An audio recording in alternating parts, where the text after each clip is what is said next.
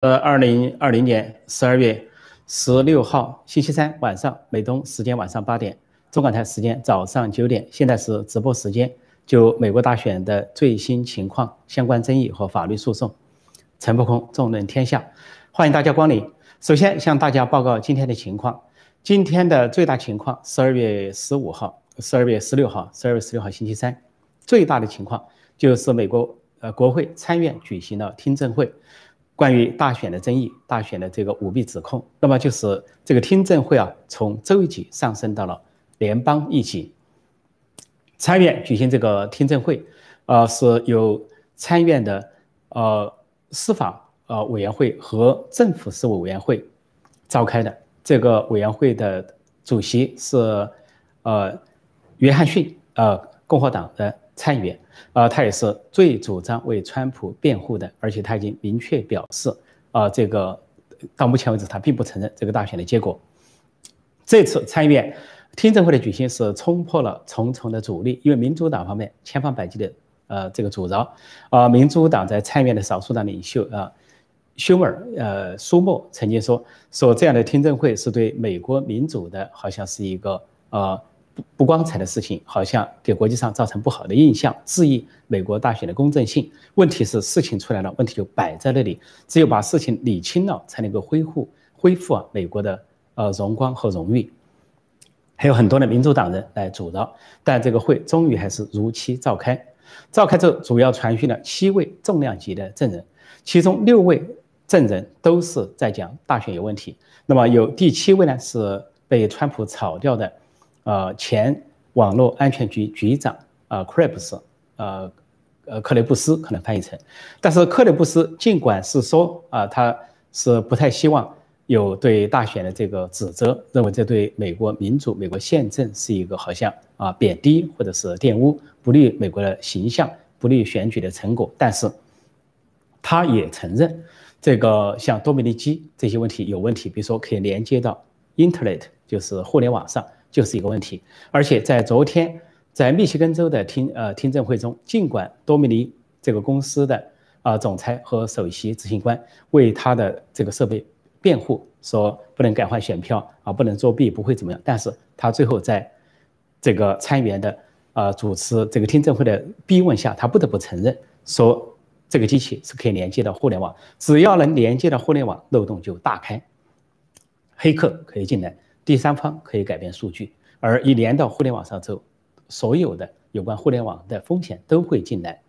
所以今天这个 crebs 一方面好像反对对大选质疑，他被川普炒掉不满，但是他还是承认这个大选有很多的问题，尤其这个机器。然后他强调，只有纸质的选票，纸质的选票才是有用的。他纸质的选票是保存在的是原始记录，所以用机器来统计，用软件来统计，的确是存在重重大的漏洞。其他证人都指出了大选存在严重的问题。首席证人是史达肯肯史达，史达是谁呢？是非常有名的一个大法官，总以前做过总检察长。最有名就是克林顿时期，因为克林顿跟白宫实习生文斯基有私情有染，那么是亵渎白宫。你有事情的话，不应该在白宫发生。发生了之后呢，呃，他是被国会任命为独立检呃检察官去调查。啊，克林顿那个丑闻调查的时候，本来克林顿这个丑闻本身只要说清楚就行了，但是在调查过程中，克林顿啊撒谎就成了构成作伪证，差一点克林顿被国会弹劾。啊，那么考虑到他当时已经快卸任，啊，那么相当于国会饶了他一马，所以这就是史达留下了一个记录。那么史达是今天的首席证人，他说了一句非常掷地有声的话，他说，二零二零年的美国大选。他专门指宾州，他说宾州在选前无端的违规了，修改了选举规则，违法的、无端的、违法的修改了选举规则，这是跟宪法相抵触的。他说，你一个州要修改选举规则可以，但是必须通过州立法会，没有通过州立法会，是在州长、州务卿这些州政府的主持下就修改了。修改了之后，他认为是不合法、不合宪，这是他掷地有声的辩论。因此，他这句话成了今天啊一些媒体的大标题。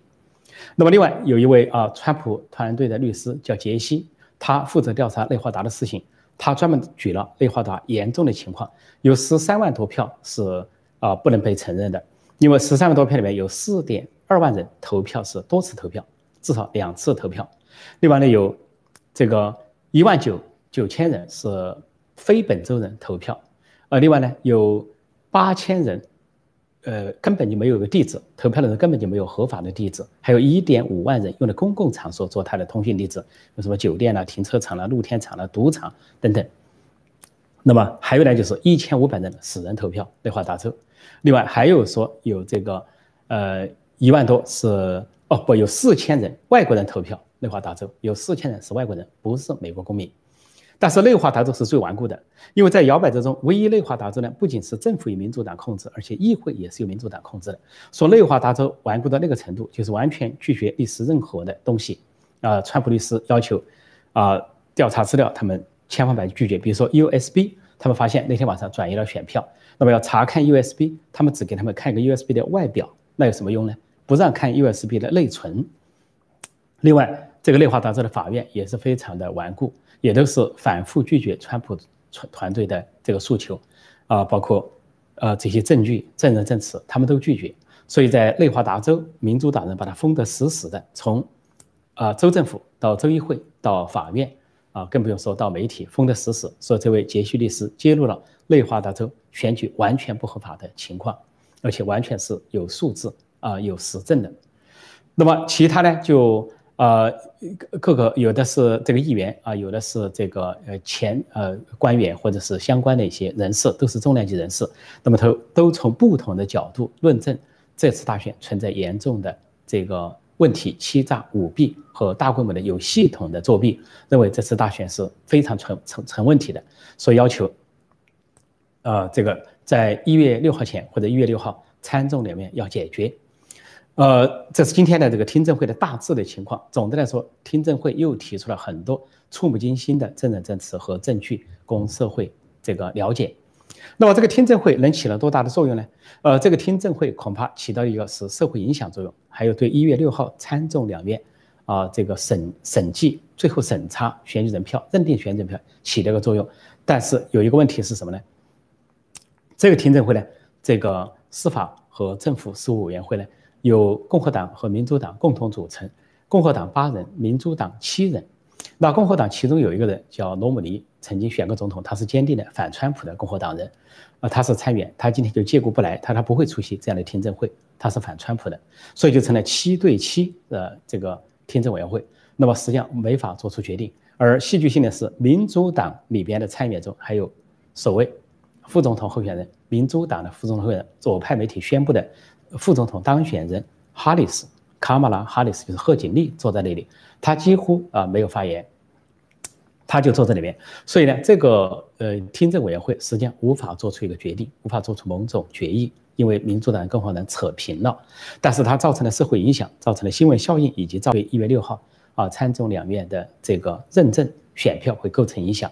那么现在呃像像这个众议员。呃，布鲁克斯就坚定的说，他要战斗到底，一定会在一月六号背过这个选举。那么他要求呃其他参议员响应，有多名参议员表示考虑要响应，比如说霍利参议员，共和党参议员霍利，他他虽然现在没有做出正式决定，要看进一步的法律诉讼，但是他基本上会参加在一月六号对选举人票的背过，背过之后，那就希望促成呢啊参议院、众议院另选，由参议院、众院来选举总统、副总统做这个总统、副总统这个程序。那么一月六号呢？如果说按照常规来讲，如果说选举人票不被认定，比如说彭斯，啊，今天有一个宾州的议员叫马特，他就论述说，这个呃共和党胜算很大。他一月六号参众两院开会，他主持人不会是南希·佩洛西，他只能坐在那里，而主持人是联席会议主席副总统彭斯，他彭斯有很大的决定权，来看哪些州的选票啊是怎么样，有没有问题。那么另外呢？他说，如果有一名参议员、一名众议员提出背阁，那就会背阁，就会进行两小时辩论。然后他就乐观的估计，啊，辩论之后就要进入众议院、参议院的投票。他参议院呢是共和党，呃，把握。昨天我讲到了，彭斯是多出的一票，那么加五十名议员，呃，共和党议员呢是占多数。共和党呢，呃，众议院呢是州对州，一个州一个代表，啊，共和党的代表三十人，民主党代表二十人，所占多数。但是这里面有一个风险，风险就是风险还不在众议院，风险就在参议院，因为现在有几名共和党的参议员跑票，一个就是像今天罗姆尼，他反川普，那他可能跑票不支持，他可能不投川普，反而跑去不投共和党的副总统，反而跑去投这个这个这个这个民主党的副总统，有可能。另外，这个参议院的这个多数党领袖共和党领袖麦康奈尔跑票，他现在已经认可拜登当选。然后号召其他共和党参议员不要背锅，呃，但现在又暴露出这个人所在，实际上在前不久说选前突然得到了一些政治现金，是来自于所有的传言啊，说跟多米尼基相关，也跟中共相关的政治现金，再加上他的太太啊赵小兰家族跟中国有大量的航运生意，说这个跑票会在国会可能造成一些困扰，如果在众院在构成跑票情况就会比较呃。比较复杂，啊，比较不乐观，啊，再加上有没有《纽约时报》说的，在投票前有个简单多数是否决定投票的事情？《纽约时报》说，在众院、参议院投票选总统、副总统之前，还有个简单投票，以简单多数来决定是否要进行下面的投票。那么这个会不会出现？如果出现这个情况，那就是一个又是一道门槛。总之，一月六号还有很大的变数啊！但是呢，呃，这个川普阵营。呃，共和党在往这个方向努力，啊，听证会大致如此。今天福克斯新闻有一个主持人，她叫 Maria，呃，Maria，呃，是比较有名的主持人，一个女性，玛利亚。她报告，她在这个电视台上公布了一个重磅消息，她从一个可靠的国际来源 （international source） 得到的消息，说国际上的来源认证了，说实际上川普赢了大选，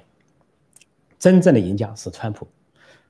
但这个大选被扭曲了，他只要高等，只要最高法院采取措施，接受案子、审理案子、听取证据，他就可以推翻。也就是说，只要最高法院九名大法官有勇气、敢接收案子而不回避，那么还原事件的真相，就有可能推翻大选，使川普获得昭雪。因为川普本身赢了大选，他这是国际上可靠的消息来源。因为围绕美国这次大选，将来的史学家会谈很久。二零二零年的美国大选，不管后来结果怎么样。将来的史学家会引用国内外、国际上所有的情报机构的资料啊，美国情报机构的、英国的、法国、德国的，还有各种真相都会陆续的披露。披露之后会知道二零二零年的情况。所以有些国际来源是相当可靠，只不过现在福克斯新闻这个主持人恐怕不便于披露。说到情报来源，今天有个呃可以说是一个大事情，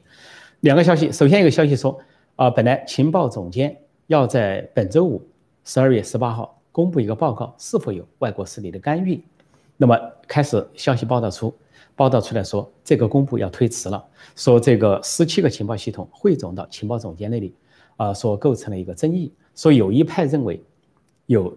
这个共产中国的干扰比较严重，有一派认为共产中国的干扰比较小，不严重。那么形成了两派意见，说究竟以哪派意见为准？这个报告比较难写。还有说报告要这个两派意见都纳入，然后说有的记者说。呃，那么情报总监，呃，这个拉特，呃，克里夫什么的态度？说克里夫主张呢是诚实的和客观的描述这个报告。这个报告出来之后，这些主流媒体兴奋了，左派媒体兴奋了，认为可能外国势力干预这点找不到。结果有一个左派媒体叫 CBS，就非常积极的、立即的联络了情报总监，呃，这个呃呃拉特克里夫，拉特克里夫。这个 CBS 的记者非常兴奋，兴冲冲地问纳特克里夫说：“这次是不是不能确定有外国干预，或者没有外国干预？”结果，拉特克里夫明确告诉这个 CBS 的记者说：“经过我们的查证，包括中国、俄罗斯、伊朗都有干预美国这次大选。二零二零年的美国大选受到了，的确受到了来自于中国、俄罗斯和伊朗的干预。”这个 CBS 这个记者吃了一个瘪，但是他也不得不报告，这就是前后两个戏剧性的逆转。啊，这些左派媒体以为如获至宝，要是听说有干预，他想不报道，结果听说这个报告难出炉，他就赶紧去采访了。结果采访得了这么个结果。然后拉特，呃，这个这个情报总监啊，啊，拉特克里夫还告诉他，说拉特克里夫将在一月份要把这个报告公之于众。为什么是一月份？但我不太理解。呃，十二月十八号推迟了，但是为什么是在一月份？他说要向美国公众做报告，to the public。要报告这个情况，所以如果是有外国势力的干预，那就可以启动二零一八年九月川普所发布的那个行政令，有外国势力干预大选，那要采取措施，对外国势力采取措施，跟国内勾结的势力采取措施。说到这点，要报告大家一个消息，就是脸书的创始人扎克伯格惹麻烦了，他现在正式在二十四小时之内将被提告。现在一个律师团队对他发起了诉讼，说他的黑钱进入五个摇摆州，这个影响了五个州的选举是非法的、违法的，把它叫 dark money 黑钱。他捐资了至少五亿美元以上，呃，在五个摇摆州，呃，像这个宾州啊、威斯康星州啊、啊密西根州啊、这个乔治亚州啊，还有亚利桑那州都有他的黑钱。他的黑钱干嘛呢？就建立了一些计票站，啊，建立了一些计票中心。结果说他本人都被允许进入。计票站，这是法律上不能允许的。但是因为他是捐款方，就那些州就允许他进去了，这是完全违法的。这是很多事情要保持中立，在美国是需要回避的。比如说，川普任命了大法官，他任命了三名大法官，川普绝对不能打电话叫大法官该怎么投票，该怎么审案，该怎么样。川普叫避嫌，川普叫避嫌呢？这个司法独立，我是行政单位，我是总统，我任命了巴雷特当大法官。我就不能跟他联系，不能有私下的接触和联系，不能说啊，巴雷特，你应该接这个案子，你应该怎么判，那就是严重，那就不得了。但是这个这个脸书的创始人，就以他为捐款人为名，他居然可以干涉到这个票站的工作，请人雇人都是他在请，他在雇。呃，所以前段时间报道，他在宾州用了一些极左派的人去当所谓票务员，得到了宾州州议员啊州州务卿和州长的这个认同。所以这个伯克。扎克伯格极可能吃上官司，轻则可能被重罚，啊，重则可能坐牢。而且这个扎克伯格，由于他这个不光彩的角色，极可能还涉及到二零一八年这个行政命令勾结外国势力，因为他实际上比较亲共啊，他有个华裔的妻子，这个华裔的妻子当时美国出生、美国长大的啊，这个我们倒不用怀疑说华裔妻子有有什么问题。但是，呃，由于这个，也许由于说有华裔妻子这个原因呢。啊，他是否就更加亲近共产中国？那么在中间扮演什么角色，这就很难说。总之，他要在二十四小时内被提高了，这是今天一个律师团队发布的消息。其他的消息就是继续在各州啊还有进行诉讼在进行。那么有一个州叫科呃科罗拉多州，科罗拉多州本来很平静，但是由于听到了密西根州发生了这个这个这个多米尼投票机的问题，那他们这个州就举行听证会。要查这个州的选举是否正常，因为现在科学家、分析学家都发现一个规律，他们发现一个规律：凡是使用多米尼这个机器，就中国人把它叫呃多茂利啊这个机器的地方，选票发生了转移，平均转移啊一点五五，什么意思呢？比如说拜登的票平均增加了百分之一点五五，而拜川普的票平均下降百分之一点五五，转换，那么就构成了多少呢？百分之二到百分之三的差距。这就是这个摇摆州差距的由来。结果反过来，川普本来领先，结果他搞成了，有百分之二到三的差距是拜登在上，川普在下。结果很多地方的差距啊，就在这个幅度以内，甚至在百分之一以下。你要转个百分之一点五五的选票，那就是不得了。平均百分之二到三是很严重的事情。这是很多的分析家、科学家、计算机专家、统计学家。啊，论证出来，所以现在多个州都准备要传唤这个，要要求扣押和取证审计这个多米诺这个投票机，尽管他们信誓旦旦说他们没有问题。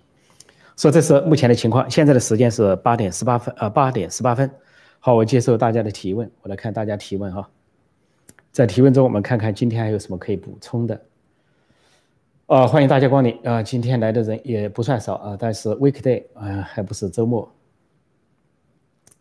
有人说高院还会装死吗？都到这一步了啊！的确，最高呃最高法院，美国的最高法院作为三权分立的一级，他应该采取行动了啊。不过也有一些行动，比如说宾州这个案子呢啊，宾州被他们驳回那个案子，一个共和党人叫凯利，他在宾州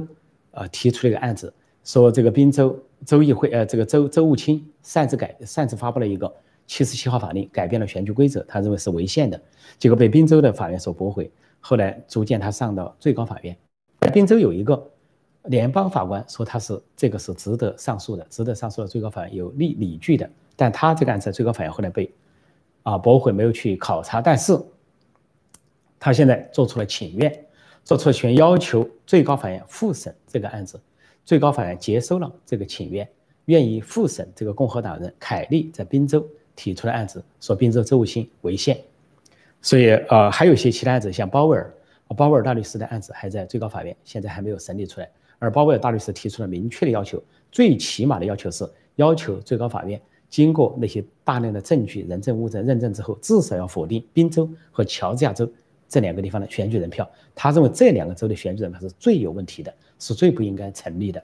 所以最高法院还在审理之中。呃，再看看大家的这个问题啊，跟今天相关的一些问题。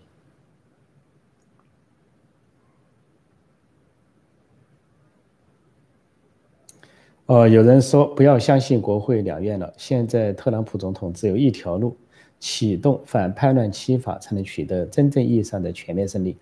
呃，大大家都很着急啊，大家都很着急，这我也也理解大家的心情。呃，不过我说了，美国是一个非常成熟的民主和宪政国家，所以要动起来，要动家伙的话啊，要动这个这个这个呃军管戒严紧急状态，要动家伙，那是可以说是。牵一发而动全身，必须有慎重的安排。但有很多大律师的呼吁，比如说林伍德大律师呼吁川普这么做，还有福林将军也呼吁川普这么做。很多人在呼吁，尤其在这个共和党的多数党领袖、参议领袖这个麦康呃这个赖尔表态说支持拜登之后，川普的批评他说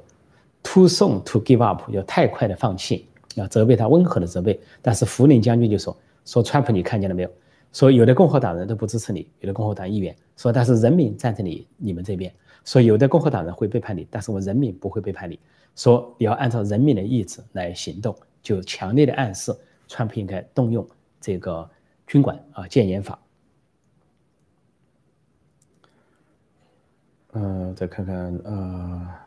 这里有人说呃，希望特朗普和平赢得连任，我们都希望和平解决这些问题，希望能够和平解决。因为美国要是陷入大乱的话，呃，这个中共就渔翁得利。那么最近呢，呃，这些媒体的交叉报道还发现一个事情：中共啊，这个最近有一波这个对美国财务部啊、商务部和这个国土安全部发动的黑客攻击啊、外来入侵的攻击啊，有的分析有可能是中共的一个障眼法，中共故意启动这波黑客攻击，而且假到俄罗斯，造成俄罗斯在攻击，不仅可以起到。这个挑拨美俄关系的作用，让中共逃过一劫。还有个作用就是，啊，中共启动这波攻击，掩护这个多米尼这个这个机器。因为当大规模的黑客攻击的时候，可能转移了注意力，甚至在美国采取一些措施防范这个黑客攻击的时候，这个多米尼机趁机就把一些数据给删掉，把一些作弊的、有些痕迹的东西全洗一遍。所以说，现在这个这个密密西根州啊，艾特利姆县这个 Central Lake 这个村。虽然发现了这个问题，百分之六十八点零五的出错率，但是呢，一些原始数据、选举文件已经找不着了。而往年的选举文件都在同样的计票机、同样的软件，而呃，选举前的资料也在，唯独二零二零年、二零二零二零年当地的选举资料始终找不到了。说是裁决，谁裁决的不知道。所以这都是重大的猫腻，就跟密呃这这个乔乔治亚州一说要查机器了，马上最大的县富尔顿。这个服务器就 crash 掉了，所以都是猫腻。事情很清楚了，今年的大选的确如美国民众所说是被盗窃的。那么今天有个参议员在国会发言的时候说，根据民调，百分之四十六的美国人认为这个选举问题是把所有的人，共和党、民主党所有人综合在一起，至少有百分之四十六的人认为选举是这个有问题，是被盗窃了。另外百分之五十二的人支持川普采取法律行动，百分之五十二，超过一半。包括了民主党的支持者、共和党、民主党的支持者，全国的选民啊民众，平均调查的结果是百分之五十二赞成川普的法律行动，要讨回公道。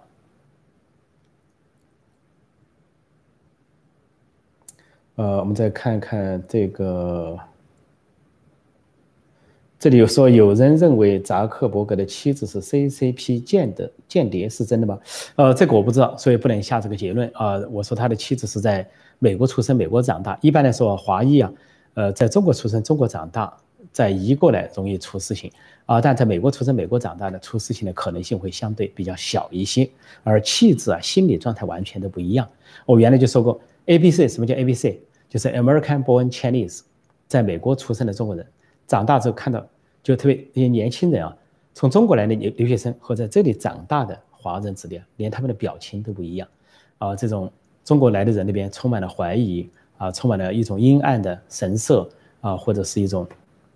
复杂的啊说不清的一种表情，甚至偶尔露出一种凶光、凶神恶煞的表情。但在这里长大的孩子，长大的孩子 A、B、C 啊，都是很阳光的、很纯纯洁的、很纯净的一种非常自信的、啊宽广的、宽容的那种姿态，整个脸上都看去一种纯净的，如上帝之光普照之下的一个面孔。所以我们在街上一走到。看到这个华裔面孔，一眼就可以判断是在这里出生的，还是从中国那边来的，就从他们的表情、神态都可以看得出来。啊，所以呢，这个扎克伯格的太太说是中国间谍，但我没有任何的证据，没有看到。啊，只说那个这个叫什么呢？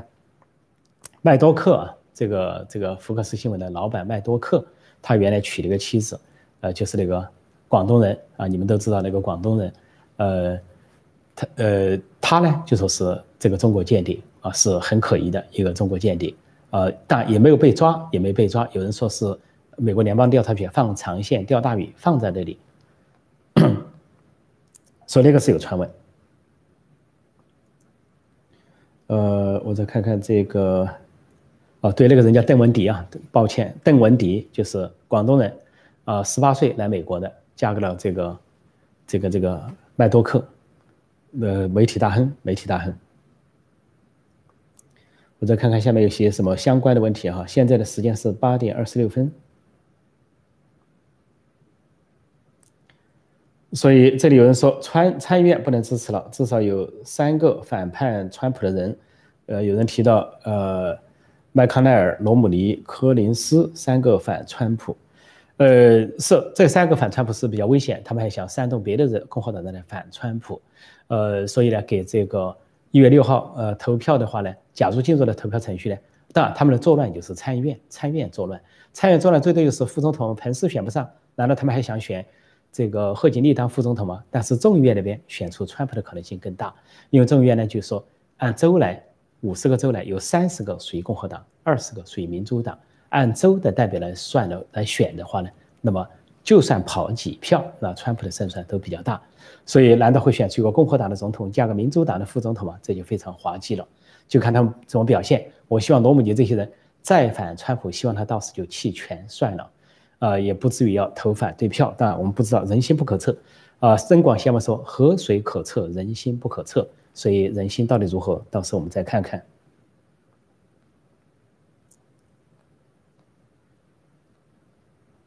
呃，我们再看看相关问题哈，相关问题。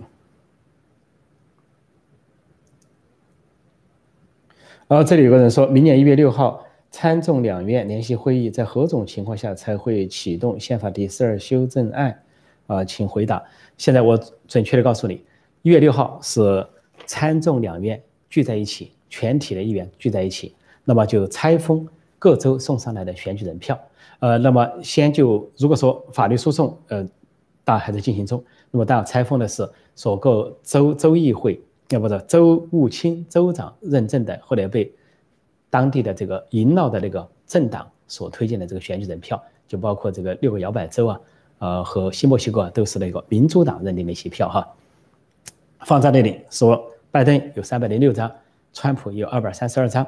但是记住主持人不是南希佩洛西，他只能戴个口罩坐在那里，主持人是彭斯。副总统，他是两院联席会议主席，这是宪法规定的。那么他拆信封过程中，他本身就可以发挥作用。他本身发现有一个州，比如密西呃乔治亚州来了，他拆了，他认为乔治亚州问题，他以主席身份宣布这个州有问题，这个选举人票，我作为联席会议主席，我不我不认为这个选票应该纳入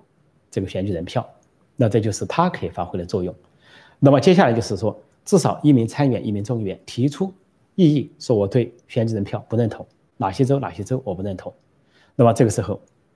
就要停下来，停下来之后，参众两院举行辩论，两个小时的辩论，每人发言五分钟，每人发言不超过五分钟，而辩论不超过两小时。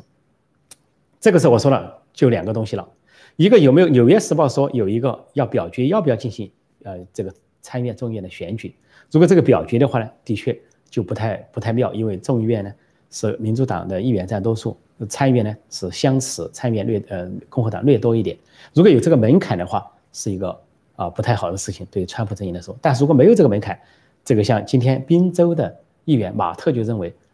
如果提出一辩论之后，就应该直接进入众议院和参议院的投票，就进入投票。参议众议院投票选总统，参议院投票选副总统，就进入那种程序。说现在各界都在谈论这件事情啊，各方的议员、各方的媒体啊。啊，各方的专家都在评估，认为这个事情发生的可能性相当大，这个可能性在百分之五十以上。因为现在的诉讼呢，不仅没有结束，而且查出的证据越来越多，闹出的风声越来越大。那么这个事情极可能发生，除非说我们在一月六号之前，这个最高法院有一些这个非常惊人的判决，那么认定这个选举有问题，说的马西州要重新举行大选，马西州的选票不能承认。这个最高大法院、最高法院或者是相关的法院做出了一些啊不同寻常的判决，那么又看一月六号发生什么。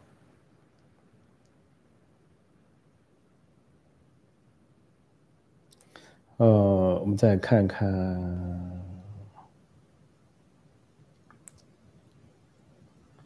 嗯，呃，有的问题是比较相同的哈，我们看看有没有什么不太相同的呃问题。呃，有人说川普是世界人民的总统，天佑川普。谢谢客观分析啊，谢谢你，谢谢这位观众。对我们坚持客观分析、客观报道、客观评述、客观分析。啊，一方面给大家一个啊乐观一个信心啊，但是也是谨慎的乐观。另一方面呢，也不会夸大其词，也不希望给大家这个画大饼啊，这个到时候让大家反而失望。就是我们反对忽悠啊，这里有人写了个忽悠，我们要反对忽悠。再看看相关的问题，看看相关的问题。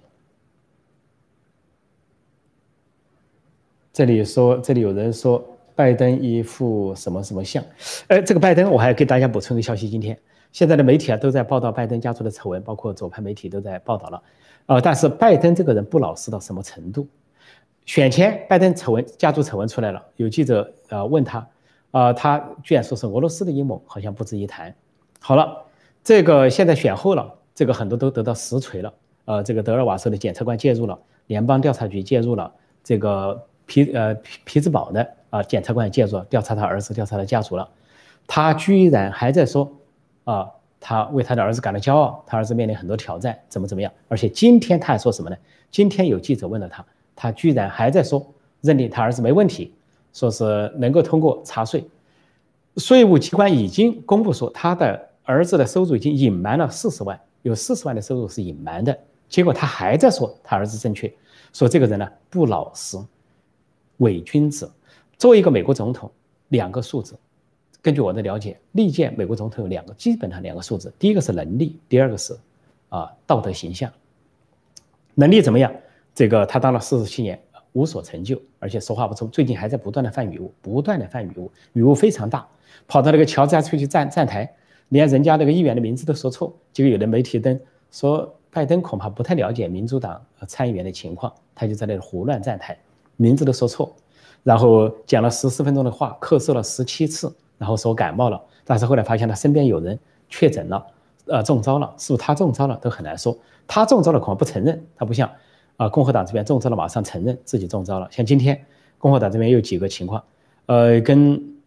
朱利安里并肩战斗这位大律师。爱丽丝她也中招了，她也呈现阳性，那么也属于可能相对的隔离状态。那么另外，国务卿蓬佩奥他自我隔离，是因为他接触了被呃中呃确诊的人。虽然蓬佩奥是阴性，呃没有中招，但是他也要相对的隔离一下，因为他接触过中招的人。但是如果说拜登中招了，他恐怕不予承认。另外，今天还这个关于拜登家族又爆出一条重大的线索，就是根据这个乔拜登呃他的儿子亨特拜登的。电子邮件、email 发现，他向中共要一千万美金，ten million，十个 million 就是一千万美金。他要求中共，呃，这个这个亨特拜登给中共那边的公司写信，要中共那个公司啊，华信集团给他给他的家庭，给他的 family，给他的家庭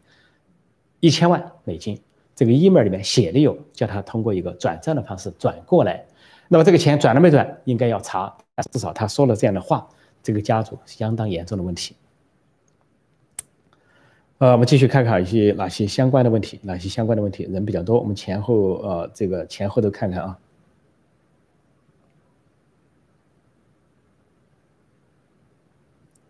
啊，这里有人说麦康奈尔突然转变，说这个并不突然，说一月六号投票的可能性不大。呃，其实一月六号投票的可能性很大，投票的可能性过大，尽管有一些门槛，另外还有不同的解读，啊，有些宪法方层面还有一些不同的解读。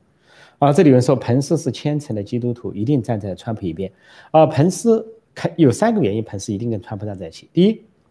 彭斯跟川普是竞选搭档，是总统副总统。一荣俱荣，一损俱损，这本身就是在一起的。第二啊，彭斯呢是共和党的领袖，就跟川普是共和党的总统一样。现在共和党推出的总统，说共和党的总统和副总统，从党派这个角度来讲，他都要站在川普这边。再一个，彭斯是高度认同川普的理念的。呃，彭斯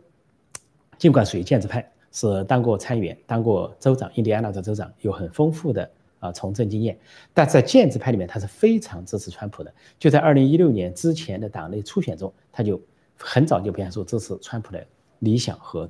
这个整个的理念。所以后来川普在选副总统的时候，就选了彭斯，而且彭斯跟川普合作时，川普对他非常的满意，对彭斯的工作都是觉得卓有成效。你比如说，整个防疫抗疫都是彭斯在领导。啊，另外每次重大的会，这个川普的表扬彭斯。而且彭斯都站起来很谦虚的样子，全场经久不息的热烈的掌声，啊，川普总是非常礼遇他，非常表扬他，说我们伟大的副总统啊，彭斯，所以他们两人是非常默契的，是可以说唱白脸啊黑脸，白脸红脸搭配的非常默契。再看看有什么问题啊？现在的时间是八点三十六分啊，我们继续继续回答大家的问题，继续回答大家问题。啊，选一些代表性的问题啊，代表性的。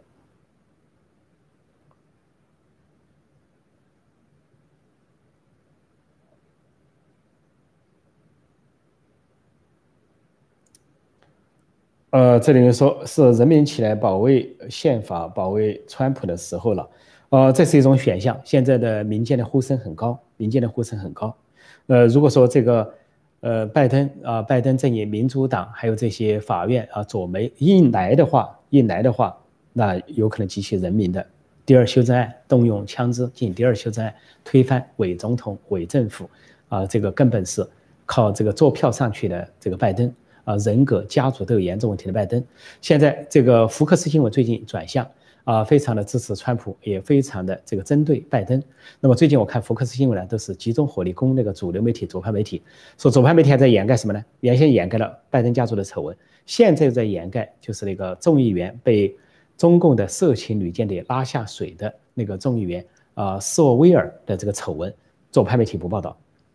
掩盖。而且现在各方都在给这个众议院议长啊，兰西佩洛西施压，要他撤掉这个。众议员斯洛索斯斯沃威尔的这个情报委员会的成员的这个职务，因为他在情报委员会待着不合适，对美国是一个安全的隐患，因为他被中共的色情女间谍拉下水这件事情，左派媒体又是沉默，所以我就说左派媒体的沉默啊，啊回回避的东西就真实的东西，他不报道拜登家族丑闻，或者证明是真实的，他不报道这个斯沃威尔的丑闻。结果证明是真实的，他不报道大选的争议和舞弊，总说 baseless 啊没有根据，那就说明这个丑闻是真实的。说左派媒体想集体的作弊，说左派媒体什么《纽约时报》、CNN 有时候还假装海面去哦，川普是独裁者，为什么川普独裁者？理由很简单，说川普说的是 fake news，fake media，说是假媒体、假消息，就是川普是独裁者。实际上封锁消息。选择性公布消息，选择性的封锁消息，不让人民知情，那才是真正的独裁者。所以今天的美国左派媒体在某种程度上扮演了独裁者的角色，但这种独裁者跟中共那种独裁者是不能成比例的。也就是说，中共是百分之百的独裁者，那么左派媒体至少有百分之几，像中共的党媒党报那样的表现，所以是非常不光彩。他要骂别人是独裁者，还不如骂他们自己。说美国的左派媒体必须要反思，恐怕迟早这个现在它的点击率啊。订阅量都在下降，像我以前是长很多年都是订《纽约时报》的，那么今年开始我就不订了，这个没有什么意义，觉得看的这些，啊这些标题啊都是非常的，呃非非常的呃远离远离我们关注的事情，远离真相。呃，我再看看，这里还有人说，非常时期需要非常领袖型，非常行动是。呃，非常时期需要非常时人做非常之举。但愿川普是这样。我在二零一七年发表的呃新书叫呃这个川普对决习近平的时候，我就讲到，当时我就讲到，我说二零一六年川普当选之后啊，川普对决习近平这本书啊，川普对决习近平，呃，在这个台湾和日本都有出版，有日文版，有中文版。呃，这是二零一七年四月出版的。那么书中百分之九十的兑现，我就在书里面就用到了这句话，我说这个川普是建制外的。是这个呃企业家出身的总统，是一个反传统的一个得力独立特行的人物。我说这件事，美国是非常时刻需要非常之人行非常之事。过去四年，川普总统全力的反击共产中国，在行动上，在实际行动上给中共以最大的打击和反制，而在国内大量的提振美国，美国的制造业啊，美国的科技，美国的这些啊这些各方面的成就，创造了五十年来最好的经济成就，在大瘟疫之前，所以。完全兑现了我的说法。那么，当然现在希望他继续做非常时刻、非常之人行非动非常之事。他在前不久的一个重要的演说中就说了，他他的立法生的演讲是一个重要的演讲。尽管主流媒体的封锁不报道，但是在 YouTube、在推特、在脸书点击量都是百万、百万，要四百多万、九百多万，非常高的点击率。他就说了，他他如果说他过去四年在内政外交有所成就，他说似乎。那还不是他最大的成就。他他现在作为一个总统，捍卫宪法和法律才是他目前最重要、最需要青史留名的一个工作。所以他有强烈的暗示。说到这个媒体啊，这个拜登的很尴尬。拜登安感恩节讲话只有一千人听，滚动了二十四小时有六六六万二千人。那么前两天这个当选演讲，呃，选举人团之后，当天晚上只有七千人听。呃，第二天滚动了一天之后，只有十万人来人在看。那么。跑到乔州演讲啊，乔治亚州演讲没人看。现在又出现一个新的有趣的现象，尽管高科技公司、社交媒体、左派媒体百般给他抬轿，有的抬不上去。YouTube、谷歌给他抬轿，抬轿到什么地步呢？抬轿还说给他灌点击率等等。但是呢，现在人们发现，只要拜登讲话，下面的点击率啊，呃，这个点踩是点赞的啊十五倍，十五倍的。十五比一，就说点赞的人少，点点踩的人多，这个是非常可笑的事情。说人们怎么去相信？说这就是八千一百万人号称美国历史上获票最多的当选总统呢？简直是天方夜谭，是一个天大的笑话。现在的时间是八点四十二分，我继续回答大家的问题，看还有什么代表性的问题。呃。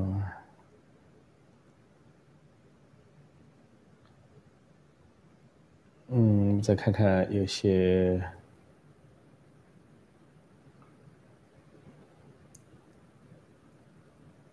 嗯，看看这个是什么来着？如果这里有人说，如果拜登够聪明，就应该自动退出，否则自己必将身败名裂，家族必将遗臭万年。他家族家族遗臭遗臭万年，恐怕已经都注定了啊！这个只要。各方面的调查一出来，他的儿子一量刑量罪啊，他家族就身败名裂了啊。至于他本人啊，作为这么一个老油条啊，在四十七年政坛上混，又建立了这么多关系啊，国内外的关系啊，国内的各种关系，还有左派媒体的掩护，他当然要混下去。今年这个拜登实际上也是赶鸭子上架，呃，被各方左派势力呃拱上去，呃，实际上自己既无能力，也没有什么呃这个名望，也没有什么道德，然后就拱上去。大家不要忘了，这个奥巴马曾经说过一句名言，他在民主党里面讲说，要要想把事情搞砸，就去找乔拜登。他对乔拜登根本看不起。他在二零一六年，呃，二零一六年他卸任的时候，呃，奥巴马当了两届，八年卸任。按理说，按照常规是副总统接着选总统啊，就应该是乔拜登呢。但是奥巴马不支持他，奥巴马支持了希拉里。呃，奥巴马支持希拉里，当时就说了这个名言。好了，又过了四年，现在又要选总统，党内初选又出来了，很多人出来初选，但是奥巴马开始仍然没有支持乔拜登，没有支持他，另有支持，他支持的是其他人。结果到了后来党内初选结束，啊，据说也是有多米尼基的帮忙作弊啊，把本来是桑德斯要出现，这个是桑德斯被他们啊做票做掉了，然后是拜登出了线。拜登出现之后，呃，奥巴马沉默了两天，有人说沉默了四天，才勉强开始表态支持拜登。啊，去竞选总统，呃，但是他那句名言还是留在那里，就是要把事情搞砸就找乔拜登。所以呢，这个民主党现在可能正在把事情搞砸，可能这个奥巴马这个一语成谶呢，可能是呃真有可能兑现。我再看看下面的一些呃问题哈，现在的时间是多少？八点四十五分。呃，今天好像没有人报告有卡，还可以再讲讲，网线比较稳定。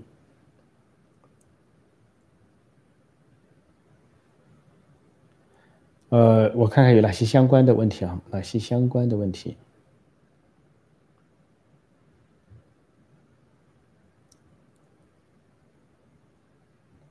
我这里说，最大的证据就是八千万选票超过奥巴马等任何历届总统，拜登有何德何能有这么多的呃拥护者？呃，的确，这这这个数据本来不仅是八千万，现在宣称是八千一百万了，呃，然后站出来没有人气，没有人理他，呃，到这个。停车场去演讲，到这个仓库去演讲，空空如也啊！然后这个连番说错话，连番的咳嗽，所以我刚才已经举了，连社交媒体帮他抬轿的都抬不上去，呃，然后每次作为一个所谓当选总统要演讲，应该说按照过去美国的传统，一个当选总统，一个后任总统要说话那是举足轻重的，大概收视量都是数百万、数千万计啊，那都是起码的，那才叫一个当选人嘛，所以。这个很不成比例，这个不成比例本身就说明，二零二零年的美国大选存在重大的问题，的确需要把这个搞个水落石出。如果就让川普这么糊里糊涂的认账了啊，川普支持者就就这么放了，那还得了了？所以这件事情还真没个完。哦。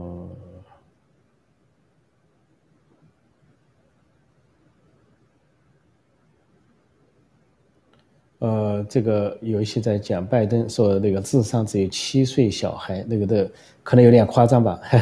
有点夸张。这个人是做过两次脑部手术，可能会受到一些影响。呃，这里有人说麦康奈里和他的老婆就赵小兰吧，昨晚去餐厅吃饭被人骂得狗血淋头。哦，谢谢补充，我还不知道这个消息哈，是否这个消息有这个消息或者属实的话，那也算是给我提供了一点消息，我还没看见这个消息。呃，这里有人讲说，历史上呢，什么元清落后赢了，还有很多很多对敌人不够狠是不可能赢的。呃，怎么讲呢？这个在中国那边有一种，我原来讲过中国文化跟美国文化的对照啊，这个或者中国文化跟西方文化的对照，在中国文化中啊，有一种狠的一面，凶狠的一面，心狠手辣的这个文化啊，像美中国那些人拍的电影都不由自主的展现，像张艺谋的一些电影啊，什么刺秦呐，呃，或者是。呃，满城尽带黄金甲啊，啊，或者是什么英雄啊，啊，那些里面都有一些心狠手辣的一些描述，但是对美国人、西方人很难接受，因为美国人和西方都有一些宗教信仰或者宗教情怀，所以呢，在美国这个文化里面，凶狠或者心狠手辣，这都是几乎是，呃，就好像文化中缺少这个东西，没有这个东西。就像我去日本，我以前去日本很多，我就问日本人。我说那个说我们有时候开玩笑，中国有三字经骂人啊，美国有个 F 语言的骂人。说日本人的脏话是什么呢？当时在场的日本人和中国人的面面相觑。有的长期居住在日本日本的中国人告诉我说，哎，其实日本人里面没有脏话，说没有骂人的脏话，几乎很少。我就大吃一惊，对日本文化跟中国文化的区别啊，中国人那种骂人的话是脏话一连串的，简直是不堪入耳。呃，要骂起来，南方有南方的骂法，北方北方的骂法，各地有各地的骂法，那简直触目惊心。呃，但是呢，说日本呢，就还想半天想不出来啊，没有多少。同样，在美国这个文化中啊，心狠心、凶狠、心狠手辣几乎不存在。所以很多中国人、华人到了美国都变了。在中国还可以看见啊，什么流血的场面啦，打人的场面啦，围殴的场面啦，还有杀猪的场面、啊杀鸡的那些都，在美国呢根本看不下去，稍微待几年就不行了。见到地上有血迹都吓一跳，根本不敢去看什么动物被啊宰杀那些镜头不敢看，更不用说是什么有人打架、有人围围殴，那这个在在在在海外的华人已经就不行了。所以有的中国人在外国待久了，回去中国本来想回中国了，突然又出来了，问他为什么，他不适应了。在在美国在西方国家待了之后回中国，突然发现不适应，说到处都是尔虞我诈，呃雕虫小技，这勾心斗角、斗争整人啊，背后使坏。啊，到处都是凶凶神恶煞的，说突然不适应了，说斗不过他们，哎，说算了算了，还是出国吧。所以这个这个文化差异啊是摆在那里。这是顺便我们呃多说几句哈。现在的时间是八点五十分，那么再回答一两个问题，呃，再回答一两个问题。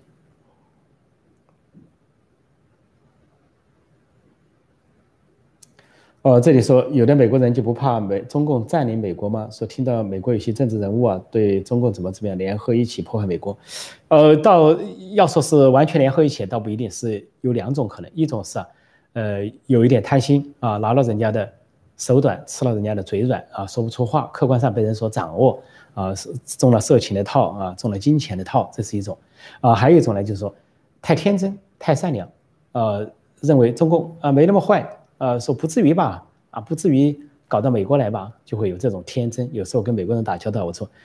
太太善良，太天真。按照江泽民啊乱喊香港记者的一句话，反过来用叫 too too young too naive too simple，啊，太年轻太简单。这美国人经常有这个倾向，所以有时候我看了一些美国问题专家，也一些英文讲得很好的大学教授，美国问题专家，我听完讲了之后跟他开玩笑，这个他们叫什么 China Study 中国通。我说中国通是中国不通，对中国的很多事情不了解，没有深入骨髓，没有了解到共产党的骨子里去，还是不如我们这些在中国待过的中国人、华人更了解中国。我们连中国中国领导的心理都可以一眼望穿，他心理状态想什么都可以一眼望穿。呃，我们再看看一些哪些问题哈，再看看有些哪些问题啊？呃，现在的时间是五八点五十一。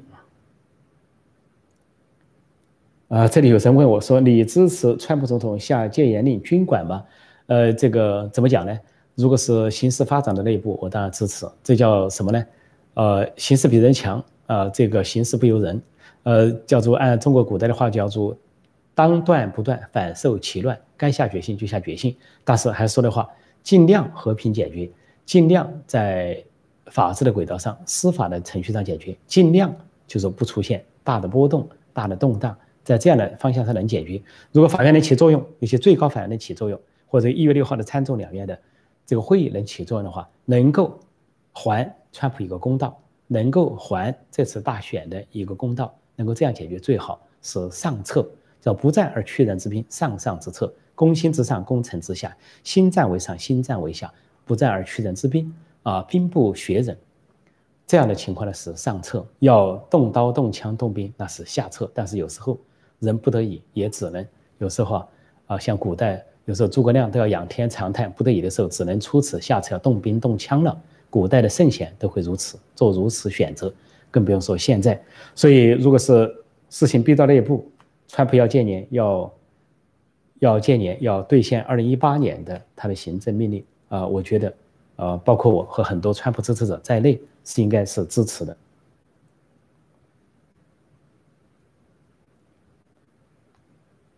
我再看看。哦，这里有人说，如果美军参谋长联席会议主席米利不支持川普，川普能调动军队吗？可以，可以调动。啊，首先呢，参谋长联席会议主席不是调动军队，他没有调动军队的权利。参谋长联席会议顾名思义啊，它是一个参谋会议，做战争部署、战争方略、战争安排。啊，战争一开始之后，他们就是做一些啊这方面的。啊，呃，战役、战略啊，方针制定一些作战计划是这样的。呃，那么但是呢，美国呢三军总司令啊，现在叫六军总司令是总统川普，他是最高的这个军事首脑。接下来是国防部长啊，现在代理国防部长是米勒将军，是亲近川普的人，亲川普的人，川普提拔他。而且川普为了防范这个米利，还专门安排了国防部长如果出事，他的继选继任人是谁啊？副部长、次长。啊，国防部高官，但是安排了半天就不安排这个参谋长联席会议主席米利，因为米利呢明显表现出啊，就是体制内那一套啊，建制派那一套啊，不以为然的样子。有些发言呢，并没有去明确的支持川普，说川普对他不放心。所以，但是米利呢，他又无法调动军队，所以他没有调兵权，调兵的权利不在他。所以应该说，他如果是对外作战，他有制定啊战斗方案的这方面的权利，但是调兵是国防部还有。尤其是美国总统下令终极命令，尤其啊重大的兵力啊，呃，呃，有人说邓文迪是徐州人啊，邓文迪早年他是出生在徐州，后来是在广东，也后来是这个，呃，是举家迁到了广州，好像是在一个广州，啊，父母是在广州的一个重型机械厂，机械厂，好像父亲在重型机械厂，啊，母亲是教师还是怎样？说邓文迪呢是后来是操一口广东话，呃，长相也很像广东人，啊，高颧骨，啊，瘦脸型，所以他就给人感觉从广东出来的。呃，这里边有人讲到说，呃，这里提了个额外话题了，呃，说是，呃，说民主党，呃，大社会，呃，大政府，小社会，呃，福福利高，偷到九百五以下不算，给一千一百非法移民国籍等等，是，这个的确是这个。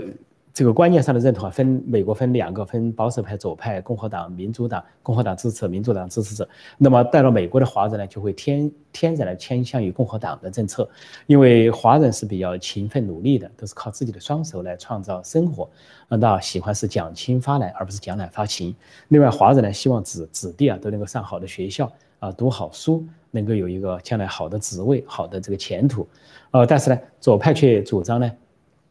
就是。社会拉平啊，平均主义啊，挣了钱的人给那些没挣钱的人啊，好吃懒做也没关系，甚至吸毒啊，大麻合法化也都没事，甚至乱性都没关系。说左派是无边的自由，所以他叫自由派，打引号的自由派。另外呢，关于读书，现在左派